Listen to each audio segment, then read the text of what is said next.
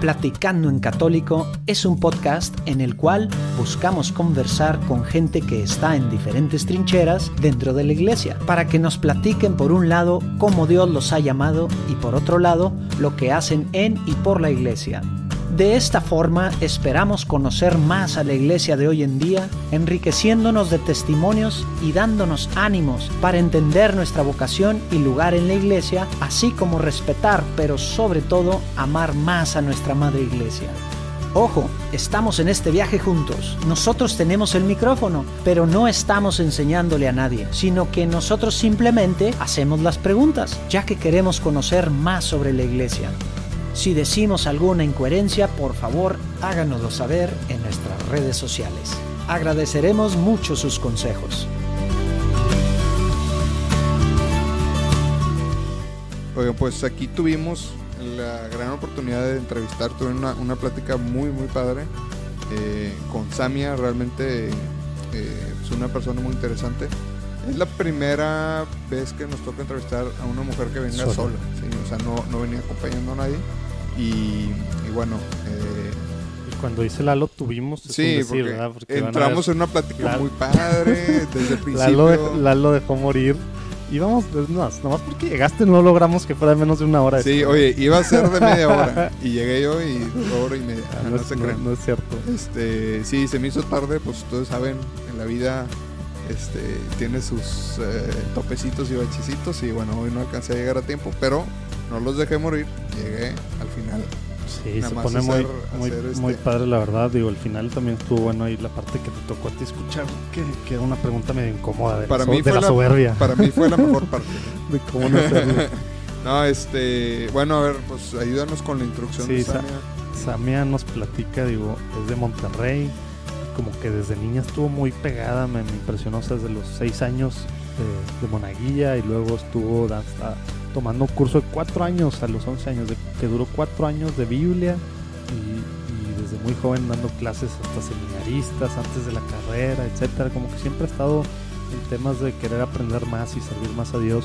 Y luego algo que yo no sabía, no me diste el heads up, que había fue parte de un reality que se llama ah, Cantando, Cantando por un Sueño, un reality de Televisa hace más de 10 años y como que se hizo muy famosa, y notas de TV Notas y demás, que se hizo muy importante su testimonio porque seguía hablando de, o sea, estaba con las cámaras para todos lados y seguía hablando de la fe, de Dios, tratando de evangelizar a más gente, entonces como que esa parte fue muy importante y ahora ella se dedica pues a dar pláticas, talleres, etcétera, normalmente para temas más humanos, ¿no? Entonces se pone muy buena la plática, la verdad, buenas, buenas ideas, recomendaciones y, pues bueno, un, un ejemplo de una mujer que hoy en, que hoy en día está pues dedicándole su vida a Dios también con su fundación y sirviendo a los demás y tratando de que más gente se enganche con él. Muy padre, la verdad. Muy padre. Pues bueno, ánimo, que lo disfruten. Disfruten.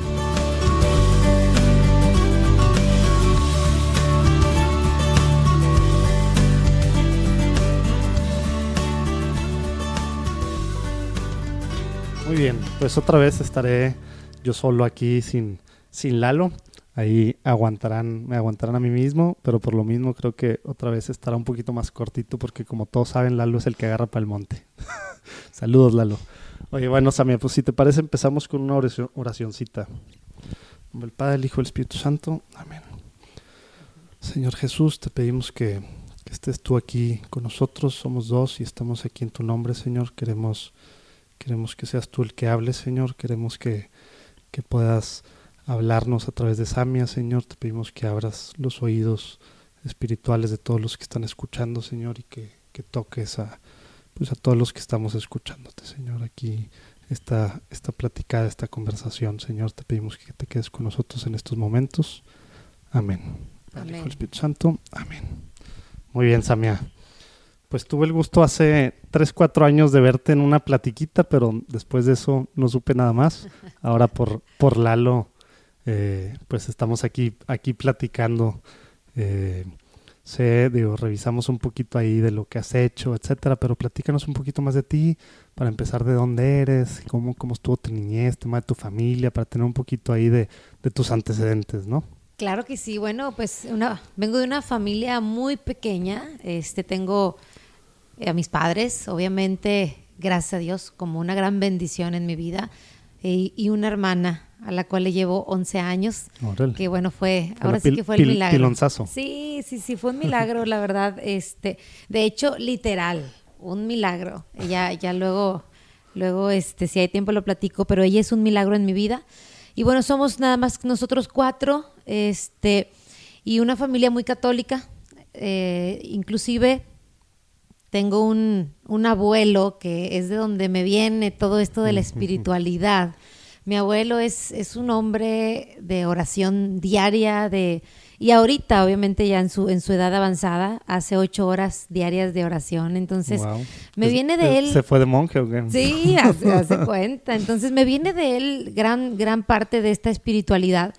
Mis padres, sí, obviamente muy católicos, una familia, eh, eh, un seno familiar católico, De pero aquí de- sobre aquí de Monterrey. Aquí de Monterrey, así es. Este, bueno, mi mamá es de Chiapas. Ah, ya. Este, y, y bueno, de alguna manera se encontraron los caminos, pero una familia muy católica, muy practicante. Y gracias a eso yo tuve la oportunidad pues de, de crecer de esta manera, de la mano de Dios. Y, y fui llamada desde muy pequeña, desde los seis años fui llamada al servicio, al apostolado, a la misión. Este, ¿Qué- he estado en todos ¿Qué los quiere grupos decir que eso? te ¿Qué, qué estabas haciendo a los seis años? Desde los seis años yo estaba sirviendo en el altar. Yo Ah, era literal. monaguillo, así empecé. Ándale, mira. Y, y eso siempre lo platico porque, porque me parece que, que esa parte de mi vida me marcó. De- a- Desde los seis años y muchos años después, yo fui una, una niña y adolescente de misa y comunión diaria. Eso, eso marcó mi vida hasta el día de hoy. Mi infancia y mi adolescencia, que es donde, donde probablemente, ¿verdad?, se, se, se presentan las rebeldías y todo esto. Bueno, en mi caso fue muy diferente. Yo fui una, una niña y adolescente de misa y comunión diaria.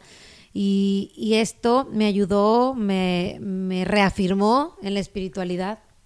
Este, y me, obviamente me, me dio las bases para poder ser lo que hoy soy. Por eso para mí la Eucaristía tiene, tiene un peso impresionante, tiene un valor único, es nuestro alimento, es nuestro pan y no podemos prescindir de él. Oye, a ver, ya que estamos en esta, platícanos un poquito del ejemplo de tu abuelo. Claro porque sí. normalmente platicamos con gente y es la abuela, la abuela, la abuela, pero como que figuras de, pap- de, de un hombre y más pues, siendo el abuelo, como que no es tan común, al menos en México, ¿verdad?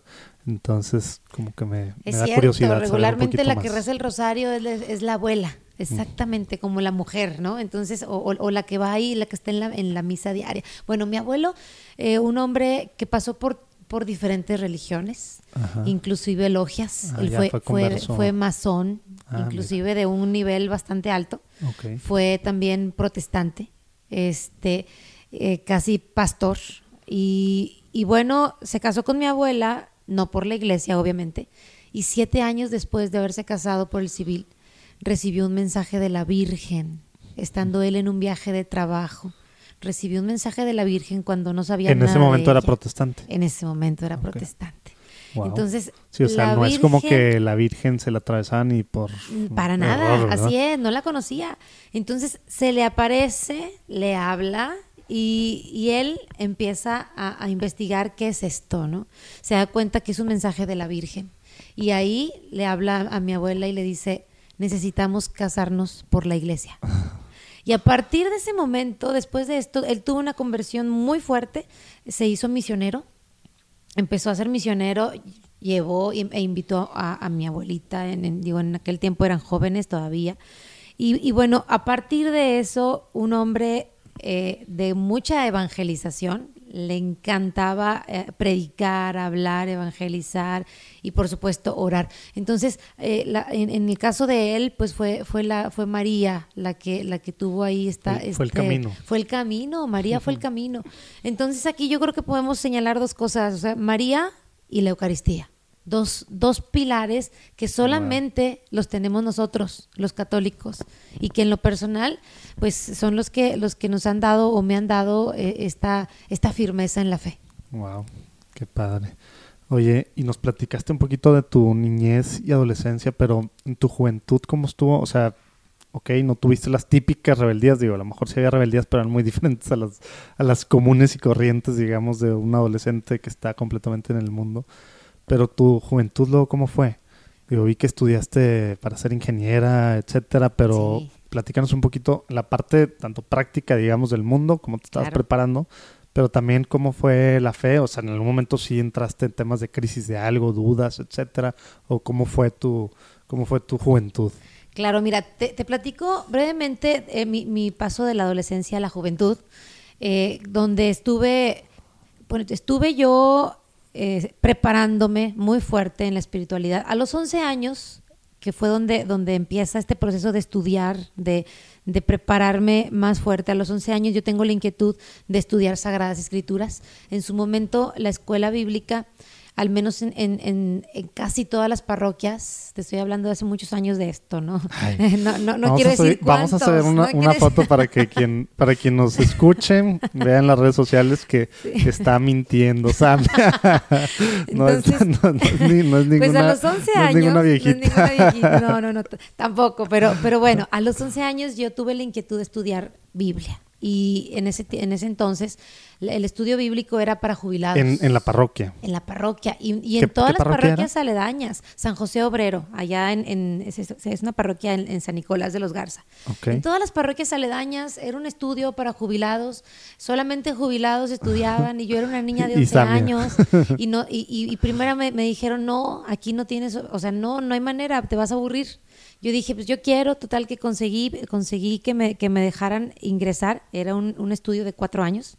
Terminé mis estudios y antes de, de haberlos terminado, a los sea, era un 14, diplomado en un general en diplomado de Sagradas cuatro Escrituras, años. Así es, así es, O sea, no era enfocado en nada de, de esos que hay ahorita de que el Evangelio No. de San Juan y dura un No, mes. toda Sagrada Escritura. Órale. Toda, toda, desde el Génesis hasta, hasta el Apocalipsis. Entonces, estudié los cuatro años, pero antes de graduarme fui llamada por la arquidiócesis y me invitaron a ser maestra. ¿Qué estamos hablando? ¿Finales de noventas? Estamos hablando más o menos, Ah, más ya o ves, menos. que la atiné. más o menos. Es más, no, déjame te digo, aproximadamente, no, como en, en el 95, más Ok. o menos 95. O sea, estaba don 95, Adolfo. 96. Don Adolfo, de, Sí. bueno, de arzobispo, todavía no era cardenal Exacto, momento. 95, 96. Me llamaron, me invitaron a, a- a empezar como maestra. Yo todavía no me graduaba. Pero me dijeron. O sea, a los 15 años, necesitamos- cuenta. Exacto, 14, para ser exacta. Me dijeron, necesitamos eh, que, que des clase a los jóvenes. Y yo dije, bueno, ni siquiera soy joven, soy adolescente, 14 años. Pero bueno, eh, me dijeron, eres lo más parecido a un joven y ya estás preparada. Entonces, bueno. Y sabes me- más que los jóvenes. Exacto. Entonces empecé a dar clases a los 14. Eh, Ahí mismo, en la parroquia ahí o ya en la mismo, escuela bíblica. ahí mismo y luego y luego también me invitaron al seminario a dar clases y luego me invitaron ¿Seminario algunas- mayor o el seminario al, menor? al menor al de Acá ahí de corregidora, Corregidora. así es y luego me invitaron a abrir la escuela bíblica en algunas parroquias como Ah, nice. como San Juan de los Lagos que me tuve la bendición de, de ¿Seguía, abrir yo seguía el, el padre Abramo ahí con la escuela bíblica o no? Porque fue el que empezó, ¿no? fue el que empezó ya estaba en ese momento ya estaba ya empe- empezaba Santiago es el padre Santiago. Entonces fui llamada a este proyecto, yo siempre decía que sí. Eso es algo que, que siempre... Y ahí estaba la, la Sí, niña o sea, adolescente dándole clases a los seminaristas. Y ahí estaba la niña dándole clases a, a- a adultos, a adultos, a seminaristas y adultos también. Entonces, me acuerdo que, que tuve varias experiencias de desencanto, o sea, personas que llegaban a, a Claro, estudiar su Biblia imagino. y luego, ¿dónde está la maestra? Y, y yo levantaba la mano, bueno, yo soy, yo voy a ser la maestra. Tú vas a ser. Perdón que me ría, pero sí, da risa, Sí, da risa. O sea, eran adultos y se, se desilusionaban y yo les decía, mira, dame oportunidad. Dos clases, quédate, una clase. Quédate una clase. Quédate una clase, dame Oye, la ¿y se paró oportunidad. gente? Sí, se, alguien, o Se sea, alguien no te dio la, la los oportunidad. detenía, pero todos me daban la O oportunidad. sea, nadie se fue. Nadie se fue. Todos me daban la oportunidad. Y bueno, así empecé en este, en este mundo de evangelización muy pequeña. Y Por gracia literal, de cero Dios, miedo, o sea, por- Cero miedo. Dios estaba conmigo y, y bueno, ya había... que algo que Dios te estaba llamando a hacer y lo llamado. hacías, respondiste y ya. Era un llamado y Wow. yo estaba dispuesta, dispuesta y como siempre digo yo, para, para los llamados del Señor tienes que estar dispuesto y disponible, porque son dos cosas distintas. Ah, Sí, por más que quieras, si no Claro. tienes el tiempo. Si no te- o el etcétera, exacto, etcétera. O, o puedes querer, pero no darte el tiempo, Que es lo que Bueno, muchas sí, veces ¿verdad? nos pasa. Más así que. Puede- exacto. exacto. Más que tener es darte Sí. el tiempo. Puedes querer, pero de dientes para afuera. Entonces, cuando eres, estás dispuesto y disponible, es decir, quiero y me voy a dar el tiempo, porque uno, uno tiene el tiempo para lo que quiere, en verdad. Entonces, pues así fue, fue mi llamado y, y después de ahí este, empecé a, a dar como instructora de Biblia hasta la fecha. No he dejado O sea, ni un instante. Una carrera como Tengo más si de ya 20 si años. fueras... Sí, más de si 20 años. tuvieras lo doble de edad. Más de 20 años, que todavía cuando lo digo, tengo más de 20 años de instructora bíblica, pues no me la creen, pero es que empecé, gracias a Dios, eh, o por gracia de Dios, muy pequeña. Y bueno, a la par, empecé, obviamente, pues terminé mi preparatoria, termi- me fui a la, a la universidad, estudié ingeniería industrial, una, una carrera muy versátil, pero para mí la ingeniería más humana, por supuesto. Es- es- de todas las ingenierías, para mí es la más humana. Yo siempre quise ser ingeniero. Me acuerdo que desde que estaba en la, en la preparatoria yo decía, eh, yo me veía más grande. Cuando estaba, cuando estaba en Pues sí, pues preparatoria sí, me desde los decían- 11 años ya estás dándole Sí, clases a adultos. Exacto. Entonces yo me veía más grande, igual por la manera en la, en- en la que me expresaba. Entonces yo siempre, aunque estu- estuviera en preparatoria, yo decía, estoy, soy ingeniero o estoy estudiando ingeniería, porque yo ya, ya lo tenía muy claro lo que yo quería. Entonces empecé mi, mi proyecto este, y mis estudios como ingeniería, pero no dejé mi crecimiento espiritual, que eso es algo que siempre invito yo a la gente.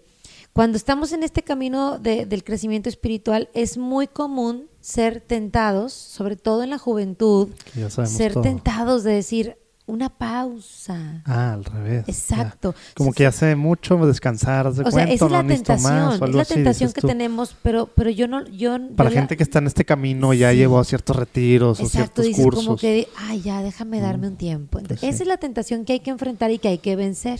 En mi caso tuve la gracia de no tener ni una pausa, ni un espacio, ni un, ni un tiempo de famoso break, ¿verdad? que, que a veces nos damos como que dices, ay, es mucho, déjame una pausa y luego regreso, porque lamentablemente muchos no regresan. Eso es lo que pasa. Sí, pues te Y se enfrías y te enfría, enfrías y te pierdes. Entonces yo siempre he dicho que también es- eso ha sido clave en, en, pues en mi vida espiritual, el no, el no ceder ante la tentación de buscar una pausa en esa vida espiritual, sino que continuar, perseverar, permanecer. Y entonces, pues permanecí, estudié la carrera, estudié a la par esta, esta cuestión de la, de la- seguía dando clases, seguía preparándome teología, cristología, mariología, ya sabes, ¿no? Todo Todas la las escuela ramas de la teología, no con el CEPAC, con el seminario directamente, con donde yo podía. Donde se pudiera, porque Donde aparte, se pudiera. cabe decir que en Monterrey no hay tantas opciones. No hay ¿eh? tantas opciones. No es como centro de México, o sea. DF hay muchísimas, que en la Guadalajara hay muchísimas, Querétaro, aquí Así casi no hay. ¿verdad? Aquí no hay tantas opciones de estas. Pero bueno, si buscas. Pero pues en las que hay, ahí estuviste. Ahí estuve. Yo trataba de, de- Siempre me gustó prepararme, estudiar. O sea, no solamente. Creo que la fe no es solamente creer, sino, sino fundamentar lo que crees. Como, Ándale. como dice Pedro, ¿no? Hay que dar, hay que saber dar razón de nuestra fe. Entonces, hay Y que tanto más ahora, ¿no? Porque luego resulta que todos los otros están muy estudiados en temas y nosotros no sabemos ni cómo, pues es que la iglesia esto, eh, no podemos ni siquiera alzar la voz, ¿verdad? Porque no sabemos ni qué Exacto. creemos o el porqué de o lo que defender creemos. nuestra fe, o Exacto. por qué bautizo a mis hijos pequeños, o por qué voy a, la- a misa, o por qué comulgo. Y si no sabes dar razón de tu fe, es muy fácil que cualquier viento, de verdad, te tumbe o, o- o te cambie de dirección. Pues sí, que eso es lo que día- nos pasa. En un mal día, una mala pregunta. Así es, te hace para- dudar, te hace... Entonces, eso también es, es, es otra cosa importante, ¿no? Prepararnos. Oye, y para eso estudiaste algo de apologética. También apologética. ¿Aquí? la estudié apologética, esa la estudié en el seminario. Mm. Igual en el seminario menor que ofrece pues también muchos cursos. Y para gente externa también. Claro. O tú nada más porque eras maestra. No, no, no, para gente externa. Ah, sí. Y hoy día mm, mucho más, tiene Wow. mucho más cursos, mucho más. Mira, Otro otro lugar donde se puede estudiar mucho ahorita es el Instituto Juan Pablo II. Ah, ya, claro. Ahí también hay bastante este material, bastante información, bastante cursos diplomados. Aunque lo que he visto está muy enfocado al tema de como pues de terapia familiar o a un tema de de la familia. o, o sí. más a un tema hasta de, de ética en pues de bioética o cosas así. ¿no? Sí, sí, también hay como mucho que de eso. más que el tema que tú dices así más digamos de mucho de apologética o aún de algo de filosofía o teología. humanidades. Hay algo Ah, de teología, sí. Ah, pensé sí que no había- tienen algo de pensé que no había teología. tanto. Entonces, pues sí hay opciones, pero hay que saber buscar y, y sobre todo hay que darnos el tiempo para prepararnos y para formarnos. A pesar de nuestras ocupaciones, siempre ponemos de pretexto, no es que estoy estudiando la maestría, no es que está muy pesada la carrera. La verdad es que tenemos tiempo para lo que queremos en verdad. Entonces, yo creo que todo lo podemos acomodar. Yo, yo creo que, que en mi caso, pues combiné mi carrera, mi maestría, mis, mis trabajos, mis viajes, o sea, todo lo podía este, Oye, pero combinar. entonces, para que quede claro, entonces, ni en tu juventud hubo rollos así de que, bueno, un año estuve medio perdida o tuve temas No. existenciales. no, O sea, esa parte, digamos, desde que decidiste darle y te pegaste, no solté. ahí te has no quedado. solté a Cristo. obviamente, como todo, eh, altos Hay y bajos, altibajos, así es. No solté Pero- a Cristo, hay altibajos. Por ejemplo, una, un momento en mi vida en donde de alguna manera tuve que distanciarme un poco de la, de la Eucaristía y ahora sí que porque no tenía de otra opción. Fue cuando eh, hace tiempo fui, fui seleccionada para irme al a un reality de Televisa. Ah, mira. Estoy hablando ya de... Esa, esa no me la sabía. Sí, sí, cómo no. Estoy hablando de, de hace aproximadamente 11 ¿Qué, años. ¿Qué reality era? No me, no me imagino Cantando con todo lo que acabas. Ah, ya. Cantando por Digo, un la sueño, verdad, nunca- un, nunca un he visto, pero- de, de- que fue antes de La Voz México. Este reality fue de los primeros en donde en Televisa, este, la verdad es que tuvo un super boom y entonces fue primero bailando por un sueño y luego fue cantando por un sueño y, y bueno ahí cantabas como el nombre lo dice por algo, por una causa. En mi caso, pues O también. sea, ¿esto qué año fue? Esto fue en el 2007, me parece. Ok. Entonces, ya hace aproximadamente ya 11, casi 12 años. Y estuve en, en la Ciudad de México, estuve ahí en, en Televisa, este, varios meses en este programa. Pero no era tipo Big Brother, así que estás en una casa, ¿verdad? Pues estás en ¿O un sí? hotel, te Ah, tienen o sea, en un hotel, pero no puedes salir a nada, o sea, no puedes ir ni a misa, no, ni nada. No tienes libertad Literal. absolutamente de nada. Eh, yo sufrí mucho en su momento por eso. Para mí, la Eucaristía ha sido mi pilar. Entonces No, me aparte quitan allá el que pilar. pues tú eres de acá, no es como que, hey, padre o alguien que me traiga acá mínimo para Exacto, comunicar o algo. Allá O en. México. Y luego en un ambiente tremendísimo, un ambiente de, Me hay puedo- que me decirlo, o sea, imaginar. pues Sí, de pues, pecado, despa- porque por pues todos sí, lados. tremendo, o sea, de relajo, ¿Y fue meses? pecado. O sea, ah, porque Sí, seguías pasando de... Fueron de- meses porque no sé primero te llevan a, a la a la preparación, ya sabes, ¿no? Toda la campaña previa que hace Televisa, la No, promoción. No, no tengo idea. No, hace una campaña impresionante. La verdad es que en su momento, yo me acuerdo que hace 11 años Televisa se encargó de, de darme a conocer, pero muchísimo. Entonces, a nivel México, pues era, era un tema de a donde iba, me reconoce, ah, eres Samia de Cantando por un Sueño. O sea, Televisa se encarga, ¿no? De, de, de esa parte. Y entonces estuve allá meses, Llega a no podía ir a lados. misa, no podía. Recuerdo que me tocó, me tocó el miércoles de ceniza, el inicio de la Sí, cuaresma me imagino cómo sufriste. sufrí, pero ahí sí saqué un permiso especial. Les dije, necesito, o sea, necesito ir, necesito alimentarme, necesito llenarme de, de lo que es mío, de, lo- de lo- de lo espiritual. Conseguí el permiso especial, me llevaron a una, a una, a una, a una parroquia, me llevaron a misa, pero no tenía la libertad de lo que yo, de lo que yo hacía. Me acuerdo que me hicieron hasta un reportaje, TV novelas o TV notas, ya ni me acuerdo qué, qué revista. Una revista me hizo un reportaje especial porque yo tenía un altar en mi cuarto de hotel. Entonces dijeron, ¿qué es esto? Es un La- fenómeno. la rarita es algo esta así. que- que está es algo cercana a Dios en raro. un- O sea, en ¿cómo nuestro mundo de chava espectáculos? Exacto. ¿Cómo que una chava de esta edad? Porque, pues digo, en Sí, ese tiempo estamos hablando que 24 años, eh, 25 años, ya ni me acuerdo, pero más o menos ese, esa edad, ¿no? Hace este. Entonces, a esa edad, ¿cómo que tienes un altar en tu cuarto de hotel? ¿Qué es eso? Y entonces entra- entraron las cámaras, Ah, este, plano. sí, o sea, me, me- Oye, me lo vamos a tratar de desempolvar ahí del baúl de los recuerdos y lo ponemos ahí en los show notes. Exactamente, así es, así es. Entonces entraron a hacerme toda la, la- todo el, el- el especial y ahí me, me dedicaron varias páginas en la revista porque pues era así, la rara, la rara que tiene este un altar con, con Biblia, con este, con sus santos, que, que y así, no, no comprendían esto, pero yo necesitaba mi alimento espiritual y, y bueno, ese fue el momento donde se pudiera decir que, que yo estuve más alejada de la vida sacramental, pero pues no por gusto, sino por contrato, literal. Tenía un contrato Oye, y, no tenía por- libertad. por- me da curiosidad. ¿Cómo, ¿Cómo te fue en el concurso este? Gané segundo lugar, Ah, entonces mira. llegué hasta el final, llegué Wow. hasta la final, este, estuve precisamente pues todo lo que duró el reality, este, esos reality eran un poquito más largos que los de La Voz, entonces llegué hasta el, hasta el último programa, en la final pues gané el segundo lugar y, y tuve la oportunidad también de, de evangelizar por allá, porque eso, sí, eh, en, en donde estés... O sea, ¿dices en las pantallas evangelizar. o con la gente con la que estabas? En las el dos, hotel? por ejemplo, cuando Sky, Sky te seguía todo el tiempo. Ah, o sea, sí, era así. En Sky sí había Perdón, no, transmisión como no veo constante. tele así, o sea, no en bueno, no Sky veo había un canal donde O sea, había transmisión sí tenías constante. cámaras en, hotel, en el así. hotel no, pero durante el día en las sea, lo que instalaciones de salías y Televisa, ahí, sí. ya. En instalaciones de Televisa, sí. Oye, ¿te siguieron el, el miércoles de cenizo o no? Ese no, a ese no, no me siguieron, pero sí, por ejemplo, pues te seguían a tus ensayos, te seguían a la vocalización, te seguían cuando, cuando hacías, te ponían a hacer rutinas, o te seguían cuando te ponían la coreografía. Y entonces yo aprovechaba las cámaras y, y siempre da, transmitía y daba un mensaje de fe y de Dios. Buscaba el momento. Y obviamente entre, Wow. entre, entre en la gente también, entre los artistas, los camarógrafos. Tenía gente en Monterrey que me mandaba, me mandaba medallas, estampas de escenarios, oraciones.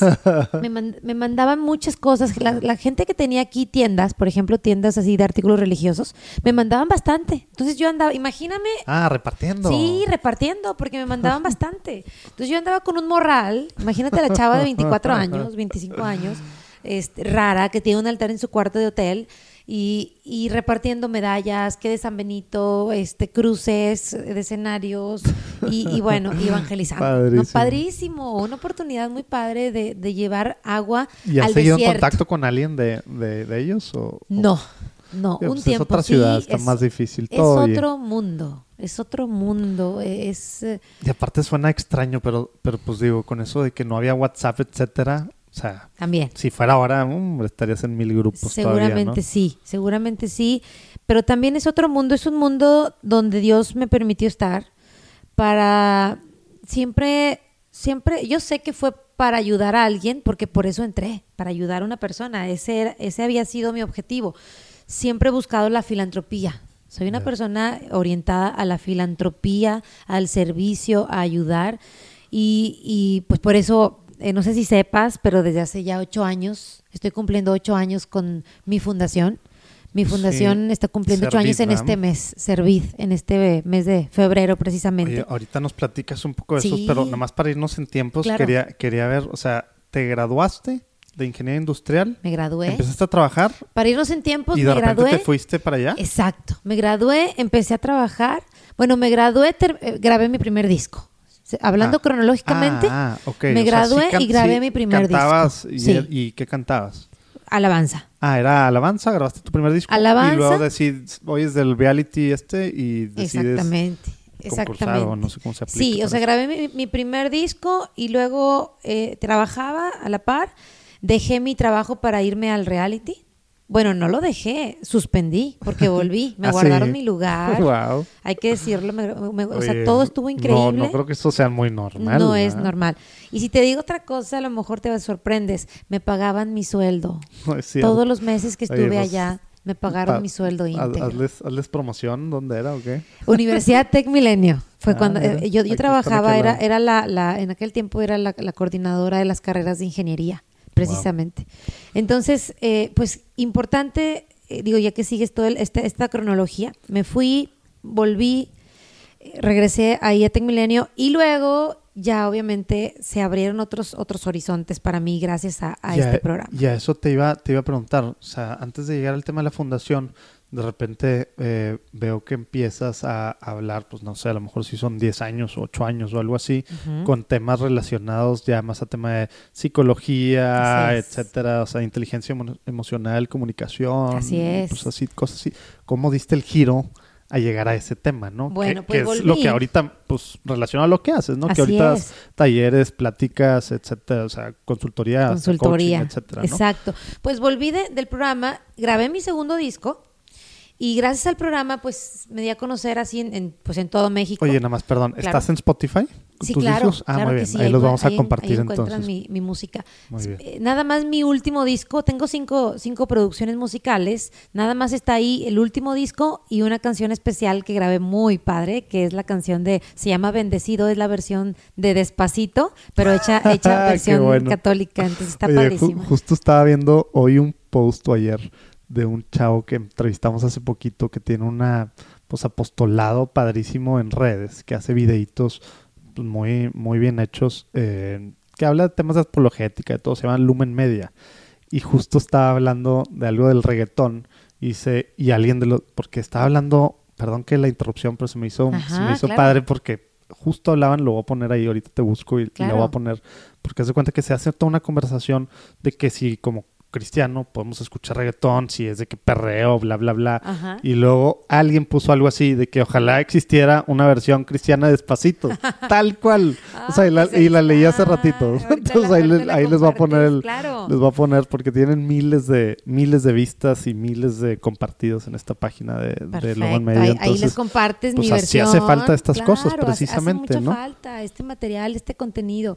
Y, y de hecho, este, mi último disco es muy motivacional, es puro contenido súper positivo. o sea, son canciones, pero es como de Posit- ánimos y Exacto, así. positivas. Y la de la de Bendecido, pues está muy padre. Es una inspiración divina, muy padre. Ahorita la, la- la escuchas.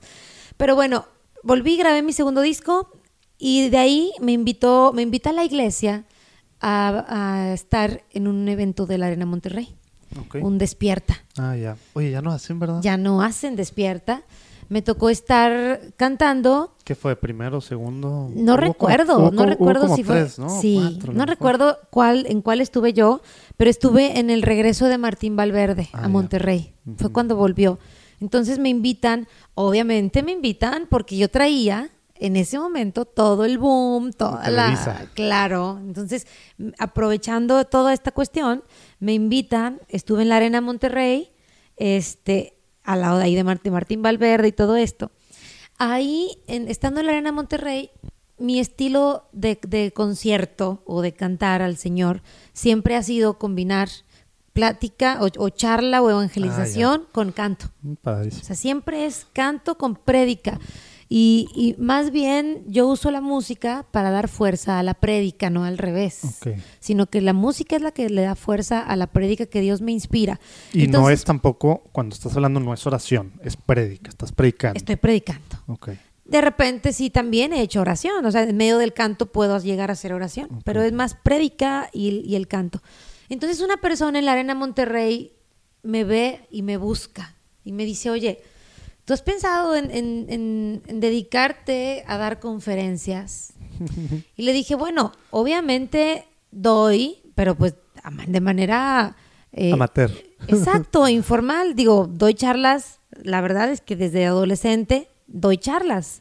Me acuerdo que a los 17 años daba charlas a padres de familia porque fui coordinadora de la catequesis y tenía 800 padres de familia porque eran 400 niños a mi cargo y, y tenía y les daba pláticas mensuales, o sea, a mí me encantaba, pero de fe, obviamente.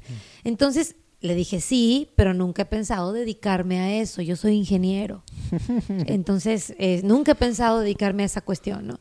Me dijo, es que deberías, deberías, porque la comunicación no, no se te pareces, da no pareces ingeniero, no como pareces hablas y ingeniero". como piensas y lo que dices. Entonces, esas palabras resonaron así dentro de mí y dije, oye, tal vez sí tengo el, el- el- el talento para eso y, y tal vez pueda hacer, porque me dijo esta persona, podrías hacer mucho bien a la gente, más que trabajando como ingeniero. Entonces, eso resonó así como dije, se me hace que por ahí va, va más mi propósito de vida. Entonces empecé, empecé a prepararme en ese sentido. ¿Cómo te preparaste? Pues, prim- primeramente, Porque justo platicamos Ajá. con gente que como este chavo o como, bueno, con diferente gente, o nosotros mismos con el podcast, ¿no? Que como que está en un proceso de, pues, de ver cómo, pues sí, poner, pues medio que los dones que tenemos o al menos las ganas que tenemos para hacer cosas, pero cómo fue tu proceso, porque a veces como que no sabemos cómo hacerle en México, pues los católicos no hacen estas cosas, son, son otras denominaciones cristianas y ta, ta, ta, tal, o sea, cómo, Claro. cómo te animaste a ti mismo o convenciste para darle y cómo estabas orando, cómo era ese proceso. Pues sobre todo, sobre todo fue primero escuchar, o sea, es que a veces no escuchamos eso, ese llamado. Entonces, eh, a través, Dios nos habla a través de las personas. Pas- paso uno. Entonces, paso escuchar. uno es, abre tu oído. O sea, si alguien te dijo, oye, eso lo haces muy bien, eso le puede servir a los demás, puede ser de gran aportación al, al- al mundo. Oye, abre tus oídos, no, no lo rechaces, no tengas miedo. Entonces, número uno es como que escucha. Y, y número dos, sí, obviamente, pídele, pídele a Dios confirmaciones. O sea, Dios, si es por ahí, Señor, ayúdame, guíame, confírmame, mándame un segundo, un tercer mensaje, una tercera señal, otro, y Dios te va confirmando y te va diciendo. Pero Tercero, Estás activamente buscando que te confirme, ¿verdad? Sí, no nada más estás, ahí esperando a que ver que te- confirme, estás le orando para, pides, para pedir. Le pides, para pedir que te hable. Claro, le pides. Tercero, te preparas. O sea, esto empecé a estudiar, ¿Y qué empecé fue a lo que leer. Yo empecé a leer, Leer, temas de. Primero empecé a leer la parte esta, ¿no? De, de humana. eh, este, Sí, que me imagino que en la carrera tomaste máximo una clase, ¿verdad? Así es, empecé a leer y empaparme todo esto humano. Luego empecé a estudiar diplomados, me aventé un, un diplomado muy largo, muy padre, de dos, dos años y medio de psicología general. Y luego me aventé una certificación. universidad? En la universidad, así es. Y luego una certificación este, en inteligencia emocional y resiliencia. Empezaba todo eso de resiliencia. Que además esto me hizo mucho clic porque la persona por la que yo canté en, en el programa Cantando por un Sueño le dio un derrame por estrés. Entonces todo como que todo resonó en mí y dije, a ver, Todo se unía. todo, se- todo se unía, ¿no? O sea, hay gente que le está pasando esto por estrés. Yo puedo ayudar a la gente si yo les hablo, pero tengo que prepararme. Entonces empecé a, a- a- me certifiqué en resiliencia e inteligencia emocional. Y más tarde me certifiqué en, en- en psicología positiva, que fue cuando ya, ya vino todo el boom. Esto ya fue después del 2005, que 2007, 2000, que empezaba ya a sonar psicología positiva, ¿no? Entonces fue prepararme, prepararme otra vez, pero ahora en la parte humana. Mucho de mi vida, como puedes ver, es preparación. ¿Por qué? Porque si no tienes igual, si no tienes bases, ¿cómo te paras y das un mensaje? O sea, no solo es saber comunicar, sino es, tener fondo, tener fundamento. Tienes que estar preparado para, para las preguntas que te pueda hacer la gente. Tienes que estar preparado para, para poder guiar, como dice la palabra, no puede un ciego guiar a otro ciego. Y ahorita, por ejemplo, o sea, ya con todo lo que tienes y demás, a lo mejor habría gente, pues ya, yo ya aprendí, me sigo dando clases y pues bueno, ¿qué, qué es lo que estás haciendo? O sea, ¿les algo? ¿Qué, qué haces? A ver, platícanos ahorita para- Claro, para, entender un poquito es que leyendo, sí, ¿cómo, cómo, o sea, ¿qué, qué lees? Bueno, fíjate que es, es impresionante, pero cuando das cursos y das talleres, pues aprendes mucho más de lo que das, mucho más que lo que das. ¿Por qué? Porque aprendes de toda la gente, aprendes de todos los que están ahí, de, de las preguntas que te hacen, que te llevan a, a- a más, que te hacen cuestionarte, que te hacen investigar.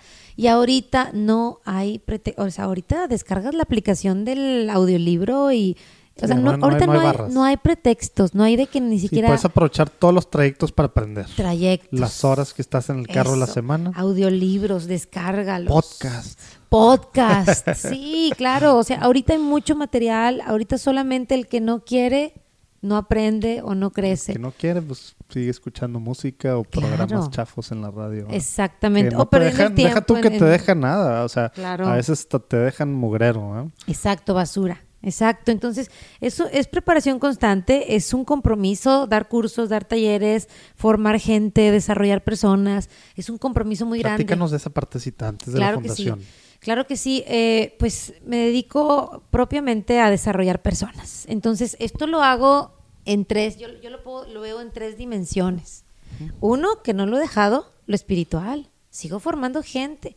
Ahorita tengo, tengo un grupo de poco más de 100 personas a los cuales les doy seguimiento y formación espiritual constante, semanal, además de mi fundación. ¿Y eso en dónde es? Eso, eso ahorita lo hago a través de una parroquia, ¿no? Porque ok. pues es, es la que tiene todas las Y es un curso de, ¿cómo se llama eso? sagradas escrituras. Ah, o sea, es tal cual lo Son- mismo. Es un grupo O sea, de más de sigues 100 con- personas. Este, entonces, eso es por un lado. Sigo transmitiendo la palabra.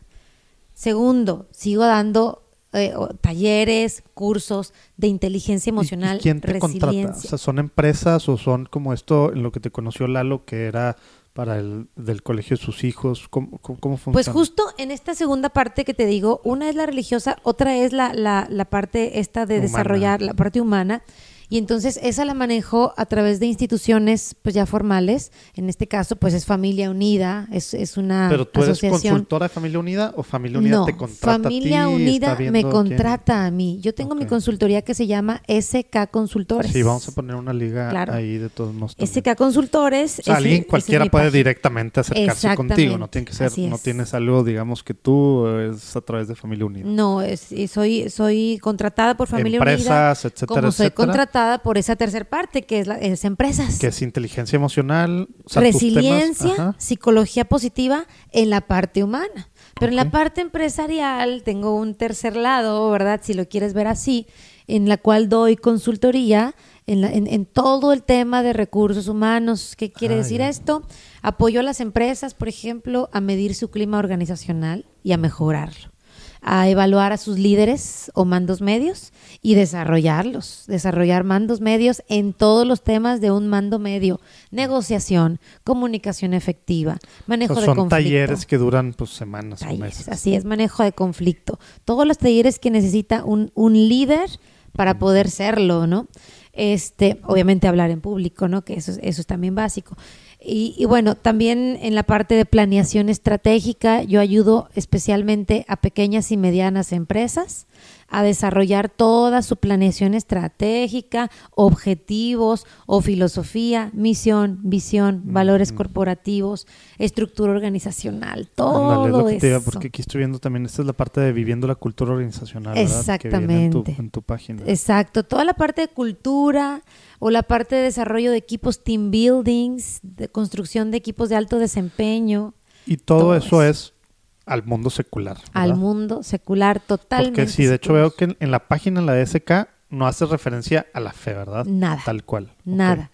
Oye, ¿y ¿qué tan fácil o tan difícil ha sido eso? Digo, ya sé que en México ah, tiene que ser así eh, a veces para, pues, para sobrevivir de alguna forma, ¿no? No a veces, todavía, ¿no? En 2019. Así es. ¿Qué, ¿Qué tan fácil, difícil ha sido para ti ese rollo de, pues quisiera meterle acá, pero pues sí, sí, o sea, tienes que hacerlo de ciertas formitas? ¿Cómo, cómo? A ver, platica un poquito. nomás Sí, es, es todo un tema. Lo que comentas es todo un tema. Para mí ha sido, ha sido muy complicado esto porque, porque soy una persona, pero, pero tengo esa- estas, estas este, pues diferentes funciones, ¿no?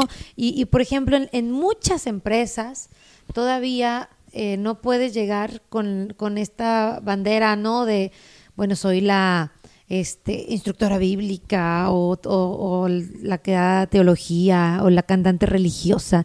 ¿Por qué?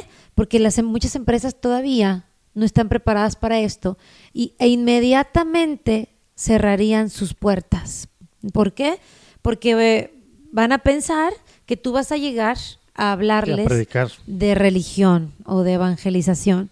Entonces, por eso es que es importante eh, simplemente enfocar ahora sí que, que lo que es organizacional, pero ya estando en la empresa, Claro, ya, te, ya con la puerta abierta. ya pues, con la puerta abierta, la empresa te conoce y ya saben que tú traes realmente bases organizacionales. Porque si tu primer carta es esa, dices, "Ay, esta es una religiosa que va a venir a evangelizar y, y- y a cantarles música católica. Entonces, no, llegas con la preparación y formación organizacional y, y- y empresarial. Estando ahí, te hace conocer y la misma empresa te dice, bueno, ¿por qué? Porque esto se relaciona directamente con los valores. Valores. Esto me ha ayudado muchísimo a eh, guiar a las empresas en la formación de su gente en valores o en descubrir inclusive cuáles son los valores que, que los medio que quieren que quiere agarrar y ponerse de moda esa Así parte, es. ¿verdad? Claro, ojalá totalmente. que sí. Y eso de valores Y es de- totalmente con, con tema más de fondo, ¿verdad? Claro. Como porque pues luego ves, oye, es temas de valores y están tan superficiales. Así Y es. tú que tienes todo este fondo, pues me imagino que, lo unes. que las pero ya empresas lo han de estando sentir, adentro. ¿no? Claro, ya estando adentro. Ahora, en el camino, Dios hace lo suyo, hace su obra, porque te va, te va poniendo en el camino empresas con ese, con esa filosofía y con ese, ese fondo. Es increíble cómo Dios te pone y, te manda. Por ejemplo, el otro día, bueno, el otro día no, hace tiempo, hace un par de años, entré a una empresa, me llamaron, oye, necesitamos contratarte tu servicio. Perfecto. Llegué y estaba platicando con el director de recursos humanos y de repente en, en el, ahora sí que en, en el audio, ¿verdad? Y este, general de la empresa, escucho, el rosario de hoy lo vamos a ofrecer por las siguientes intenciones. ¿De dónde estoy? Yo dije, ¿qué es esto? A ver, estoy en una empresa, estoy en una iglesia, ¿qué está pasando? Entonces le digo al, al director, oye, ¿me puedes explicar? Y ella me dice, no, es que aquí rezamos el rosario todos los días. Obviamente los que quieran, ¿no? Pero todos son invitados. Y siempre se dicen las intenciones. Pues resultó que era una empresa de un director súper católico, una empresa que reza en el rosario diario, una empresa a- que tienen a- en la sala a de invitar juntas. a gente de empresas consagradas, Eso, de hecho. eso está súper bien. Entonces Dios te va poniendo también en el camino personas, em- empresas, empresarios que vibran como tú Sí, y eso lo hace. Dios. Eso ya lo hace Él. Entonces, que no son todas, pero muchas de ellas sí, que muchos de, de mis clientes están en este camino. No todos, pero po- podemos decir que un 65% de Ah, mis de clientes, plano. claro, Wow. son, son personas que si no han declarado su empresa como, como, como con mucha religión, al menos los dueños y directores son personas que viven y vibran con la fe. Y- Wow. pero eso ya lo ha hecho Dios. Realmente yo no lo he Sí, buscado. o sea, no es como que agarraste tu, a ver, listado, directorio Jamás. de empresas católicas, de empresarios católicos, y aquí voy a empezar a buscar. O hice una investigación. No, jamás. Eso Dios lo ha hecho, ha sido obra de Él. Y entonces puedo trabajar en, estas, en estos tres, eh, pues de alguna manera tres caminos, pero que van a donde mismo, ¿verdad? O sea, la, la espiritualidad, la parte humana y la parte empresarial. Ok. Oye, y ahora sí, platícanos un poco de la fundación que nos comentas, ¿va, va a cumplir ocho años? Ocho años en, en febrero, eh, Ah, de pues hecho ya. ya. celebramos el aniversario, ya celebramos el aniversario y, y bueno... Oye, para este, empezar el nombre, me gustó cómo lo separas, Servir. porque es ser luego espacio, guion o es espacio. Es ser espacio o guion Vid. vid porque muchos, los que no conocen a fondo la Biblia, pues piensan que es servid de servicio. Ajá. Pero en realidad no. Servid viene del Evangelio de Juan, en el capítulo 15, cuando nos dice Jesús, yo soy la vid y ustedes son los sarmientos, ¿no? Entonces nos habla Jesús de, de una conexión que necesitamos eh, con Él. Y nos dice Él, pues que Él nos da la vida y nos comunica la vida, que es, que es lo, que, lo que, el llamado que yo recibí hace ocho años, pues es, Jesús nos comparte a nosotros su misión. Nosotros, como dice aquel canto, Cristo no tiene manos, tiene nuestras manos. Cristo no tiene voz, tiene nuestra voz. Entonces, eh, en ese sentido, donde unes, oye, Cristo nos comparte la misión. Cristo nos hace partícipes de su misión y nos deja a nosotros como responsables de su obra.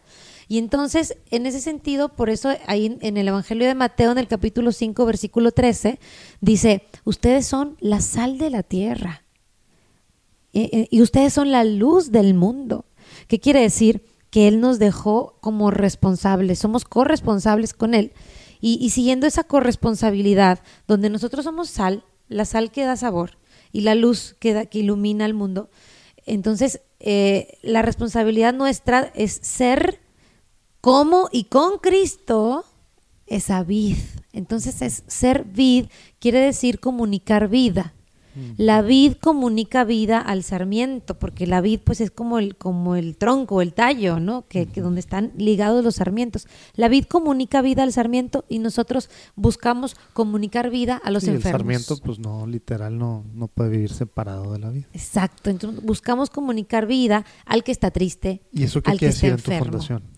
Servid, bueno, mi fundación O sea, está, ¿qué hace? está orientada al enfermo. Enfermo, sí, y, y- En general. En general. O sea, estamos hablando, No, es a enfermos terminales de cáncer. no, o sea, en general, inclusive al enfermo espiritual y Emocional, emocional, el que está triste, el que está deprimido. Ah. Entonces, Servid busca comunicar vida al que está enfermo. Lo que sí es que está orientada principalmente a personas de escasos recursos.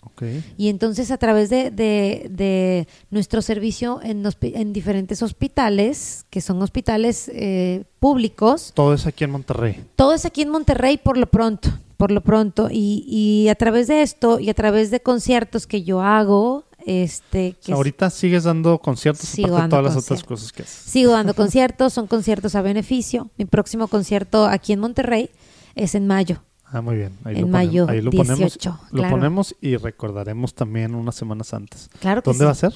En Teatro Nova, Ok. San Nicolás, ¿verdad? San Nicolás, así es. Oye, Así es. Es un teatro eh, muy Y, bonito, muy y en la práctica, esto de, de ayudar, servir al enfermo, eh, ¿de qué formas lo hacen? Digo, si nos quieres platicar Claro una, o sí. dos formas, Eh, el tiempo les ya, ya casi platico se nos acaba. pero- brevemente. Brevemente, nosotros estamos constantemente, semanalmente, periódicamente, en hospitales. Principalmente metropolitano, ¿Y qué esporádicamente universitario. ¿Qué hacemos en los hospitales? Nosotros visitamos a los enfermos, les llevamos artículos eh, pues de higiene personal. Lo que no les dan en esos hospitales, es, en- ahí esos hospitales son obviamente públicos y reciben personas de diferentes partes, incluso de diferentes estados, que no tienen recursos, que no tienen seguro, que no cuentan con nada. Inclusive muchos que recogen de la calle y que están enfermos y que caen ahí en esos hospitales, no tienen nada, no les llevan ni siquiera agua. ¿Qué les llevamos nosotros? Agua, pañales, toallitas húmedas, champú, cepillos de dientes, O sea, es pastas, cuidar a los jabón, enfermos tal cual como dice el Evangelio. Todo, todo. Cuidar a los enfermos, llevarles lo que necesitan, además de oración, además de estar ahí con ellos, además de escucharlos, además de ¿Cómo, darles de reca- comer. cómo recaudan fondos? Recaudamos fondos a través de un programa que se llama Sembradores. Entonces, los sembradores son los que nos, nos so- sostienen. Los sembradores son personas que deciden unirse a nosotros para aportar solamente 100 pesos mensuales. Ok. Entonces, es, es un programa Digo, muy me padre. imagino que en la página en algún lado viene, ahí lo vamos, a, es. ahí lo vamos a compartir Ah, así también es, para lo quien quiera y pueda apoyar.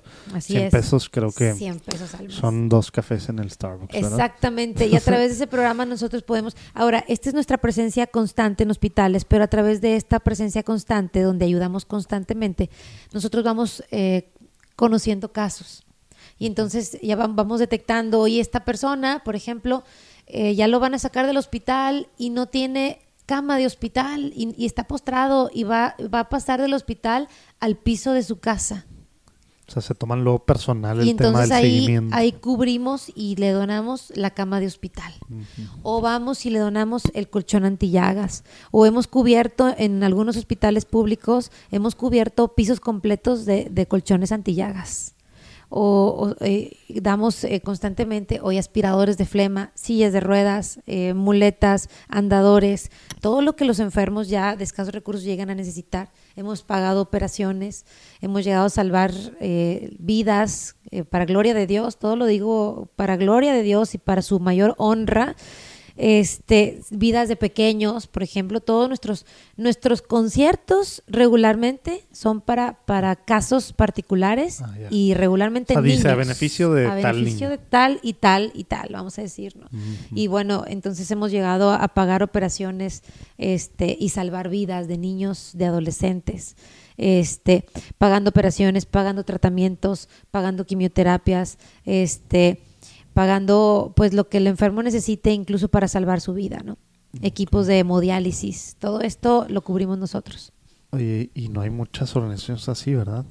No, Digo, no. Me hay imagino que debe haber, ¿no? En algún lado, pero como que antes era tradicionalmente labor que hacían algunas órdenes religiosas, Así es. que pues cada vez hay menos, ¿no? Cada vez hay menos. Este, inclusive, por ejemplo, lo que nosotros no tenemos es asilo. O sea, nosotros no, no damos asilo permanente. Pero, por ejemplo, cuando se trata de canalizar a alguien, porque que no tiene casa, que no tiene, se batalla mucho, no, no, no encuentras. Y luego los pocos que hay, no te los aceptan fácilmente. Es, es, un gran, es un gran tema, es un gran detalle. O muchas instituciones ya están lamentablemente eh, muy eh, burocratizadas. Entonces, oye, requiero un aspirador de flema o un tanque de oxígeno. Que te llegan un Oye, no, pues sabes qué, ponte en la lista. Entonces, nosotros estamos ahí captando necesidades inmediatas para cubrirlas ahí en lo inmediato. Entonces, eh, pues trabajamos constantemente para, para poder, para que esto suceda y para no quedarnos eh, ni una, hasta ahorita en los ocho años, no nos hemos quedado nunca, nunca, ninguna semana sin entregar ayuda o sin dar beneficio a las personas. ¿no? Oye, y literal publican, publican en algún lado. Ahora este sábado vamos a ir a tal cual. O sea, gente que quiera ir a apoyar también, ¿se puede? ¿O cómo funciona? Fíjate que ¿O no. necesitas capacitar antes? Sí, ¿Cómo necesitamos capacitar porque como son hospitales, no, no es fácil el ingreso. Eh, no es fácil el ingreso, se necesitan ciertas condiciones, se necesita cierto control. En algunos hospitales se han llegado hasta robar niños, bebés. Wow. Entonces hay, hay, hay ciertos controles. El, el hospital, por ejemplo, los hospitales nos tienen bien registrados con fotografía, todo esto. Lo que sí es un proyecto que vamos a empezar, este, este, este es un proyecto de 2019, vamos a empezar un proyecto muy padre de misiones urbanas. Ándale. Este, sí- este sí es un proyecto que va a estar abierto completamente a la comunidad, especialmente para los jóvenes. Es decir, para que jóvenes participen activamente. Bien. Y las misiones urbanas las vamos a estar realizando no para enfermos necesariamente de- del cuerpo, sino para enfermos espirituales y de depresión en las calles. Entonces van misiones urbanas en, en ejidos o simplemente en el centro, en ¿Ya Morelos. tienes fecha de cuándo empiezan o todavía no? Eh, sí, arrancamos si Dios quiere en junio. Ya, ya con, Ah, entonces van a empezar ya las, las, la- las- los anuncios en la página, en el Facebook también de Servid. Este, Fundación Servid es nuestro Facebook. Entonces ahí vamos a empezar a publicar para invitar a jóvenes a que se, a que se unan en estas misiones urbanas, aunque no necesariamente se integren a Fundación Servid, pero oye, ¿sabes qué? No, quiero hay ver gente, y hay quiero gente ayudar. que luego pues quiere ayudar y a lo mejor pues dice, pues quiero al menos tratar la experiencia y luego ya verán si por ahí su camino tal y a veces pues por dónde empiezo a buscar, ¿verdad? O sea, no, no sé es. ni qué hacer, ¿verdad? Exactamente. Oye, pues muy padre, lo vamos a poner también. Sí. Oye, Sammy, antes de pasar a la última a la última sección de las disque preguntas rápidas, una, una, una pregunta, recomendación de, de una, bueno, de una persona eh, que se me hizo pues, muy buena. No, no sé bien cómo formularla, pero a ver si, a ver si me entiendes. ¿Cómo le haces, y a lo mejor con, con la atención de Televisa también, o cómo le has hecho, con la atención que ahorita nos platicabas también de Televisa, que la verdad yo no, no estaba enterado. Eh, pero bueno, cantas, plática, pláticas por todos lados, todo el trabajo que haces, este, el tema de la fundación, etcétera, para que la atención no se centre en Samia, sino se centre en el mensaje que pues al final es, es Dios, ¿no? O sea, como que el, el tema, digo, ya sé que hay, hay gente que a lo mejor el tema de la soberbia no, no, no, no es un pecado que lo tiene demasiado, digamos, pues a, a flor de, a flor de piel como otras personas, pero al final estás en el, en el, pues digamos, en el spotlight, ¿no? O sea, tienes siempre luces enfrente de ti, tienes siempre gente escuchándote desde muy niña, haces, ¿cómo le haces para, para que se centre el mensaje pues en Dios, digamos, o bueno, la gente, mejor dicho, Claro. en Dios y no en ti? Bien, tres cosas. Yo, yo veo tres cosas para poder contestar esa pregunta. La primera, eh, no desenfocándote. ¿En qué sentido? Eh, el diablo, Satanás, hay que decirlo así con todas las letras, está siempre buscando distraerte. Es como su principal estrategia, distraerte. Y sabe por dónde y sabe cómo. En mi caso, lo primero ha sido no perder de vista y no quitar mis ojos de Cristo. En- ¿Y cómo es esto? Bueno, no dejar la vida sacramental. Es la que te mantiene aterrizado. Y cuando y por eso cuando en Televisa, cuando estuve en Televisa me ofrecieron, "Oye, ¿sabes qué? Dedícate a esto, te hacemos un disco, te producimos, te lanzamos, te esto" y dije, "No." Y constantemente que se presenta esa tentación ha sido decir, "No."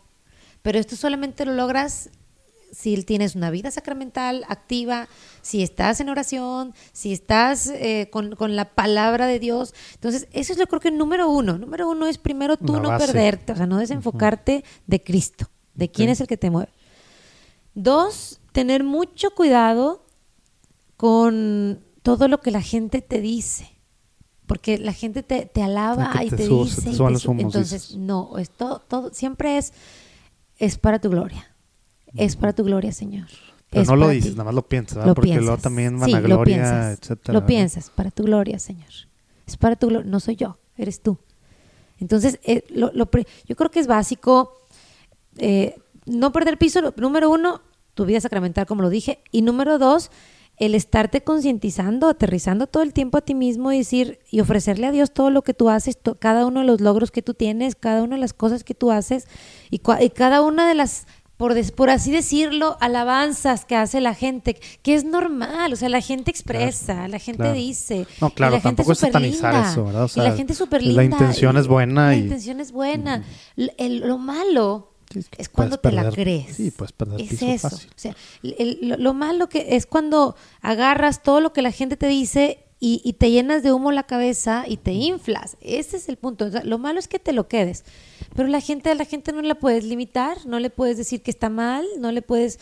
Entonces, simplemente cada vez que la gente te dice, pues cuando puedas sí hay que decirle, para gloria de Dios, por gracia de Dios, que es una palabra que uso, una frase que uso mucho, por gracia de Dios. Oye, qué padre cantas, oye, qué mensaje me por gracia de Dios. Está padre, porque aparte se oye menos como que luego de repente gente que está, no, es gloria de Dios, etcétera, como Sí. que también dices tema de vanagloria, etcétera, Exacto. como que está medio, medio extraño. Tenemos un invitado que llegó de, de improviso. Excelente, muy bien. Sí, Para- sí, literal siempre- para la sección de la sección de preguntas rápidas. Estamos ya aquí con está, está, está apagado. Este Está prendido ya. tenemos A ver, a le cortamos, ahí lo editamos como quiera. Tenemos a Lalo ya de regreso por aquí. ¿Cómo andan? Aquí, más vale tarde que nunca, ¿no? Excelente, excelente. Este- Pues aquí estábamos contestando una pregunta A ver. este, interesante, la verdad, me pareció una, una excelente pregunta. Iba en el, en el punto 2, que es no creerte estos comentarios y puedes contestar por gracia de Dios. Y a tu interior es, Señor, es tuyo, no es mío, eh, esto es por ti, eh, no me pertenece a mí, es tuyo, y, y- y mantenerte así. Y, y bueno, la, la tercer, la tercer, o el tercer punto, este, pues también importante, es pues no dejar de, o no olvidar que hay que llevar a la gente a Cristo. Entonces, necesitamos asegurarnos de que la gente no solamente dice, oye, ay, qué bonito hablaste, porque luego termina una charla y, y una predica o lo que sea, y luego la gente dice, qué bonito hablaste, qué bonito habló él, ay, qué pa ¿y qué dijo? No, no sé qué dijo, pero, pero Habló qué bonito, bonito. habló. Sí, o, lo- lo o sea, te quedas como que qué bonito habló. Entonces, yo creo que, que hay que estarnos, hay que estarnos preguntando, cuestionando. Si lo que estamos diciendo es para que la gente diga que está bonito, o está, está dejando o moviendo en el interior de la persona. Entonces, la- el, el tercer punto es orientarnos en frutos. Frutos, frutos. ¿Cuáles son los frutos de tu prédica? ¿Hay conversiones? Sí, no ¿Hay conversiones quieres- de no fondo? quieres nada más emocionar a la gente un Claro, ratito. es que hay conversiones de fondo, haces un retiro, te sale muy padre, la gente te, te dice cosas bien lindas a ti, pero no hay cambios de vida, no hay conversiones, de, entonces no estás, no estás haciendo bien el Pues, trabajo. Eres una, una, ¿cómo se dice? Conferencista motivacional más de las que hay afuera. Exacto, exacto, no eres un instrumento de Dios. Muy bien. Oye, pues ahora sí, aunque, aunque te la la- a, la- a- a a Lalo le van a dar ganas de extender la plática como es su costumbre. Este, eh, vamos a pasar a la, a la sección de preguntas rápidas, Samia. La idea es aquí que nos contestes en Hacia, hacia bote pronto. una, ¿no? una o dos oraciones máximo. Eh, ¿no? Eso sí me cuesta a mí, ¿eh? Qué bárbaro. A ver. No te preocupes, como más de la mitad no han sido muy cortas de, de la gente que hemos invitado, que hemos platicado.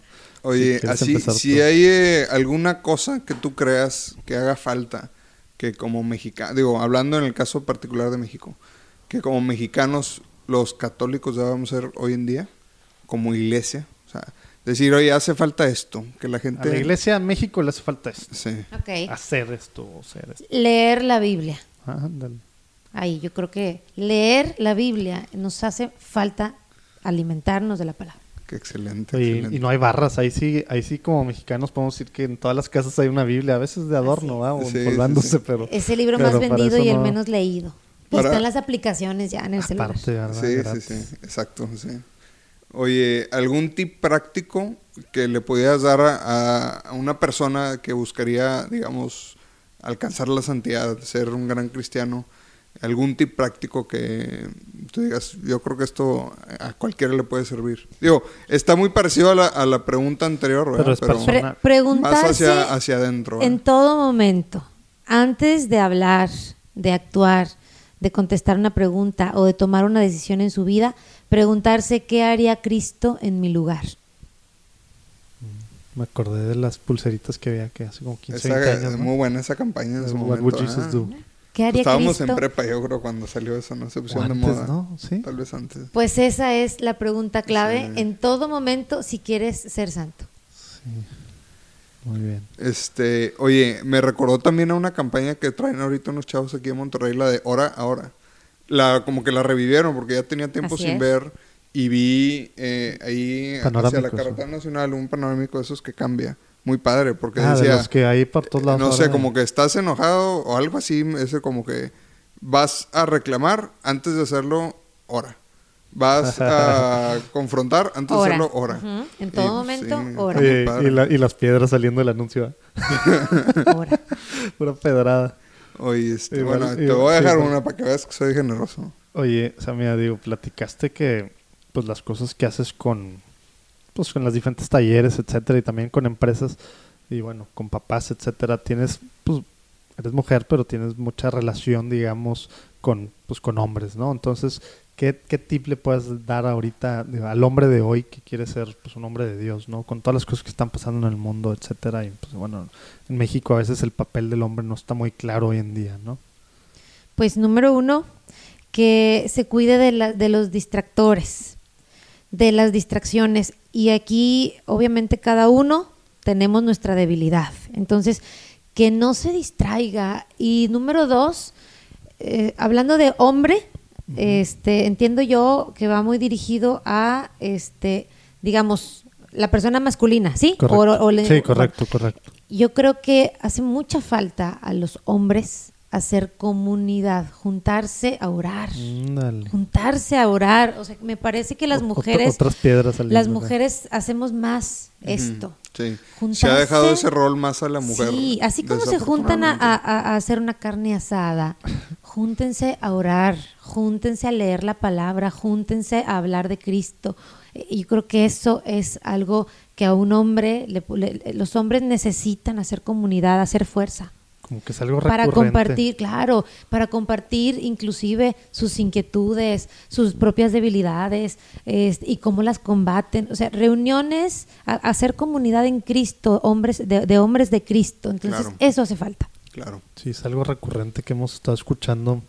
Nosotros que, que escuchamos a varios podcasts en Estados Unidos de católicos o bueno, aquí como que no hay, ¿verdad? Pero aquí con platicando con gente el tema de que hace falta tener hermanos que están luchando lo mismo que uno y que están en situaciones similares y que busca, están buscando lo mismo, pues precisamente para ayudarte. Es que- Esto mismo que sí, estás diciendo. por ¿no? su- Juntarse. Por exacto. supuesto que no por demeritar la importancia del rol de la mujer en la espiritualidad, ¿no? es el punto. ¿eh?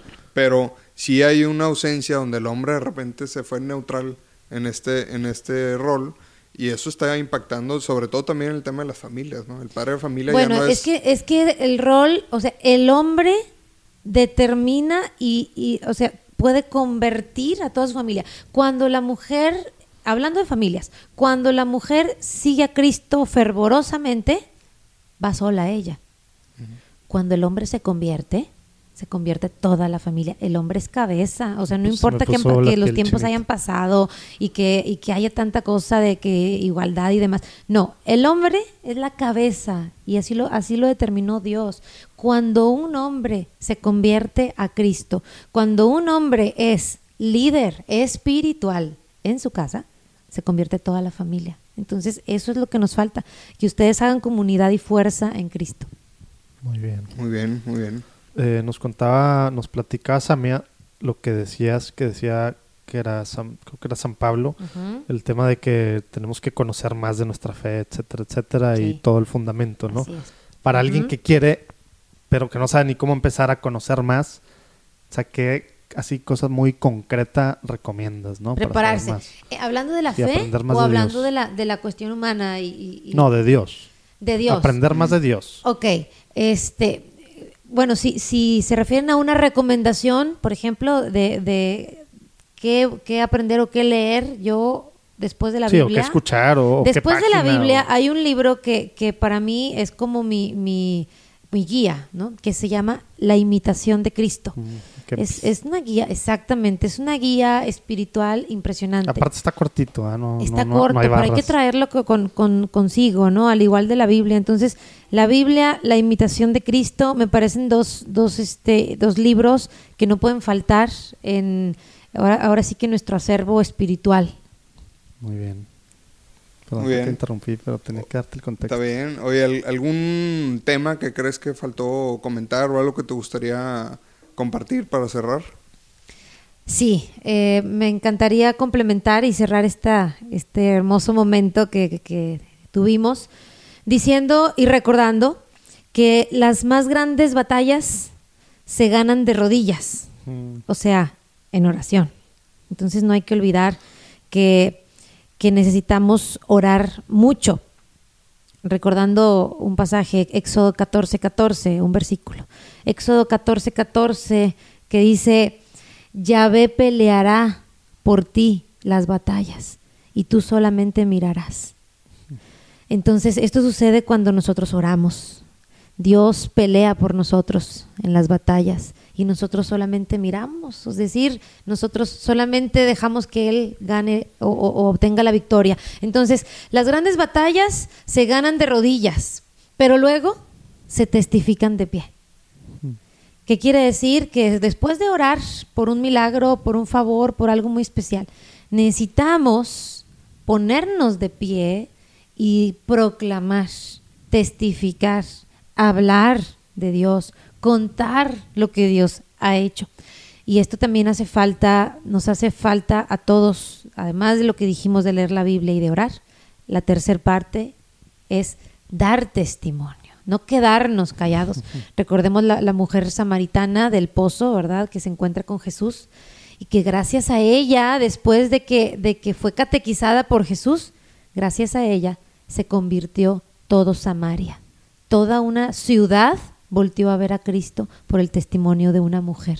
¿Qué no podemos hacer nosotros si damos testimonio, si no callamos, si no cerramos nuestros labios, nuestra boca, si no hacemos esto que ustedes están haciendo? Por ejemplo, esto que ustedes hacen Gloria es genial. Compartir, hablar, que más gente conozca, dar testimonio, tomar el micrófono. Esto es lo que tenemos también que hacer. Voy a- voy a Entonces, yo aplicar creo la que... dijiste ahorita, por gracia de Sí, Dios. por gracia de Dios, exacto. Entonces yo creo que bien. eso es lo que lo que complementaría el. Muchísimas gracias, amiga. Muchas gracias. Oye, y al final siempre pedimos que nos apoyes con dos nominados, así que crees que valga la pena que traigamos aquí alguien que se te ocurra así de bote pronto.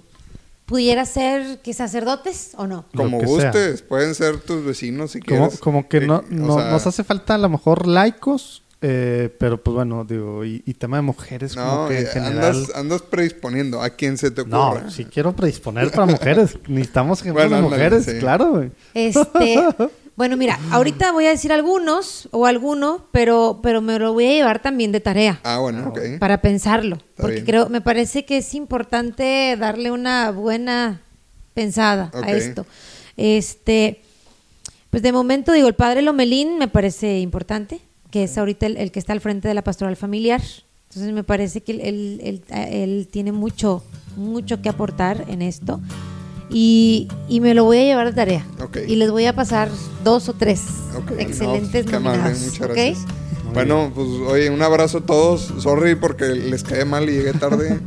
Eh, amigos, Casi lo logramos, este, ¿eh? La hora menos. Sí, ya se andaban escapando de mí. llegaste. No, no, no, no. Este, pero bueno, que les vaya muy bien. Les mandamos un saludo y pues muchas bendiciones. Esperemos que hayan bendiga. disfrutado esta plática. Ánimo. Gracias por escuchar un episodio más de Platicando en Católico. El próximo lunes tendremos otra entrevista que nos seguirá ayudando a conocer más a la iglesia de una forma diferente. Hay que estar al pendiente. Visita nuestra página de internet www.platicandoencatólico.com. Ahí encontrarás notas, enlaces y detalles de lo platicado el día de hoy, así como herramientas e información para seguir descubriendo sobre la iglesia hoy. Si te gusta Platicando en Católico y piensas que le puede hacer bien a la iglesia y a más gente, por favor envía el enlace a tus conocidos. Nos ayudará muchísimo que nos califiques donde quiera que estés escuchando el podcast. De esta forma se volverá más visible para otras personas.